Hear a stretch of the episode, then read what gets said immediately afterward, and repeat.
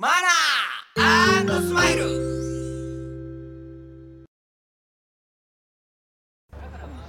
遅えよあいつ。何やってんだ一体よ。あーごめんごめんごめんごめん。おいすげえ混んでんの電車が。もう参っちゃってさいやいやもうあっちにしようもう。遅えよ全然あうまい。おい。反省すんなよお前。お前怒ってばっかりだなほんとに。その前に反省してんのちゃんと。いや反省してるって。常に反省してないよ。めっちゃくちゃ反省してる。メールってね。メールってね。何今反省してないし絶対。それよりだ。お金貸してくれよ今日の。お金を貸してください。いくら？40万。円高くね？いやもう必要なんだよ。なんで？いい時間ももういいやもう早く行こう。あ行こう。行こうもう。もう。いいやそうしよう。そうしよう。40万高いんだよおい人混みであんまり歩きタバコしない方がいいんじゃないの？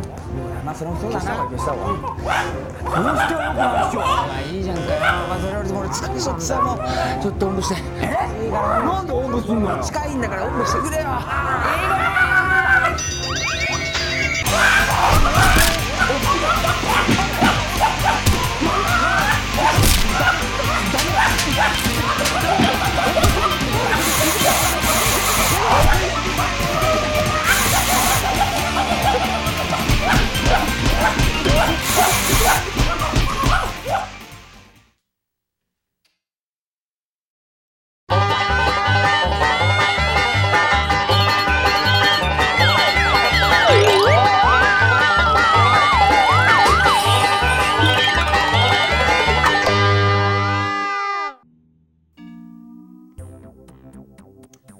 あらゆるジャンルで活躍する人々のこだわりの嗜好品を探る「嗜好品 TV」アンカーマンの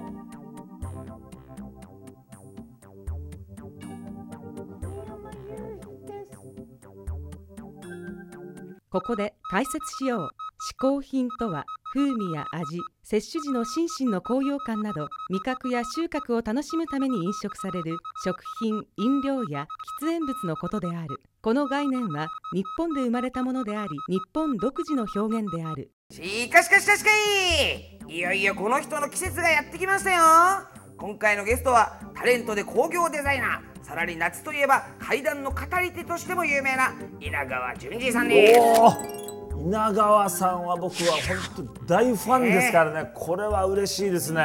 今では怪談ですっかり有名なんですが、アンカーマン世代にとってはリアクション芸人の元祖としても有名ですからね。そうね。あれはいはい。子供の頃からずっと見てましたからね。そうなんですよ。まさか今こう自分の番組にです出てもらえるとはね。感激ですねこれ稲川さんの嗜好品期待できそうじゃないですか？いや期待できるでしょ。長川さんだったら嗜好品かなり面白いの持ってきてくれると思いますよ。そうなんですけども実は稲川さん一つ目の嗜好品持ってきてないんですよ。え？はい。えでこれ嗜好品を紹介する番組でしょ？そうなんですよ。嗜好品持ってきてないの？持ってきてないの。え大丈夫なのそれ。とまあ心配になるところですがさすがに階段の名手だけあって、はいはい。トークだけでグイグイっと引き込んでくれますから。あなるほどね、これは期待できますね。話の間といい語り口調といい絶妙ですからね。さあそれではですね、はい。期待してそこら辺も見てみたいと思います。嗜好品 TV ご覧の皆さんこんにちは。稲川淳です。あの私工業デザイナーって仕事やってるんですがねこれはやっぱりあの物欲なんですね子供の頃からあの物に対する憧れがすごいんですよ。ちょうど戦後の子でしょ？物がないでしょ？ところがあのうちは渋谷だったんですがね近所にねあのアメリカの子がいるんですよ。物持ってるんだ。だからなんでしょうね。今いろんなもの持ってますよ。まあよく持ってます本当に。呆れるくらい自分でも。どうしようかなくない、まあ、そんな中でまずその私の嗜好品一つ目はと。これね忍者道具なんですよ。驚きますよ。すごいですよこれ。これ持ってきてみるとみんなが「お何ですか?」と「何？言ってこれお前風魔が使ったって風魔ってこんなもん使うんですか？どうやって使うんですか?」って教えるんだなこれがな。でも実は言うと。これ初めて言うんだけどそれ嘘なの。違うの。本当はあちこち行くでしょ？雑貨屋さん好きなんですよ。行くとね売ってるんですよ。あの変なものこれ何っていうとあの大きな材木を倒す時のこんな大きな針だとかね。荷物作る時のこんなその土地独特のね道具ってあるじゃないですか。それを買うわけですよ。集めてるわけ。綺麗なのもありますしね。素晴らしく面白いのもありますよ。ですからそれを持って帰るとみんな「それ何ですか?」って不思議そうに言うから「何を言ってるんだよ」と。これは昔使ったんだよと。戦時中ね。戦時中って昔は戦争ではないですよ。あの戦国の時代ですよ。使ってるこれ風魔のもんだとみんな信じるんですよ。風魔見たことないから。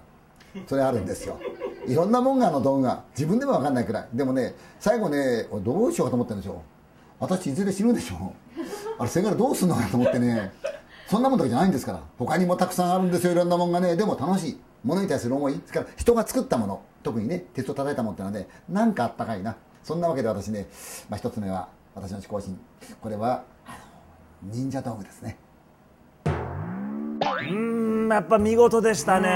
話の緩急が最高ですよね、はい。ほんと怪談話してるのとリズムが一緒でぐいぐい引き込まれたでしょ。あー特にあのね最後ね下げの部分ね、はいはいはいはい。そこまでテンポよくトントントンと話してって、でもちょっと間を空けて最後ささやく感じで、忍者道具でしたみたいな。このね。そうさらにあのカメラ目線。あこれプロですよ。いやだから今回ね、はい。そこら辺を注意して、もう一度最後の方今の話術に注目してもらってね、はい。最後の方ちょっと見てもらいましょうよ。名付けて「嗜好品 TV プレゼンツ、稲川淳二の話し方講座」いろんなもんがあの道具が自分でも分かんないくらい。でもね最後ね俺どうしようかと思ってるんですよ私いずれ死ぬでしょ あれせがれどうすんのかなと思ってね。そんなもんだけじゃないんですから。他にもたくさんあるんですよいろんなもんがね。でも楽しい。物に対する思い。ですから人が作ったもの。特にね鉄を叩いたものってのはねなんかあったかいなそんなわけで私ね、まあ、一つ目は私の嗜好品これはあの忍者道具ですね。はい OK です。嗜好品の2つ目なんですがね私ね好きなものがいくつかあるんですがその中でも双眼鏡なんですよ。あのあれこれと工房がありまして置いてあるんですがねちょっと一部ここにあるんでちょっとお見せしますがね。これね憧れだったんですよ。私が若い頃あのアメリカのポスターだとか映画だとかねそういうシーン出てくると体内プールやね海にこれがあるんですよ。かっこいいんだこの双眼鏡が。黄色いしねなんかこうおもちゃみたいだけど。でこれ欲しいなと思ったらなかなかないんですよ。もう何年も前になるんだけど一度ね大阪のあの大阪駅なんですね。駅のあのキオスクで売ってたんですよ。こんなちっちゃいやつ。子供用のプラスチックの。これと同じやつが。ちっちゃいんですよこんな。で行ってそのおばちゃんに「おばちゃんこれの本物どこにあるの?」って欲しいんだけどって言ったら「私が知ってるわけないだろ」って言われたそりゃそうなんだな。で後にあのニューヨーク行きましてねでたまたまあのみんなで歩いてた時に見つけたんですよ。あのブロードウェイのすぐそばのところで。で安売りしてるわけですよ。これがあったんですよ。これは嬉しい。で多分あの当時だから日本円で6万ぐらいでしょうね。もっと高いんですかね。ちょうだいっつったらば同じ値段でもって全く同じメーカーの新品があるからそれにした方がいいって向こうが言ったんで俺新品じゃないって持ってきたんですよ。何を言ったらこれが欲しいんだと。俺はそんなレモンイエロー嫌いなんだっつってこれ買ったんですよ。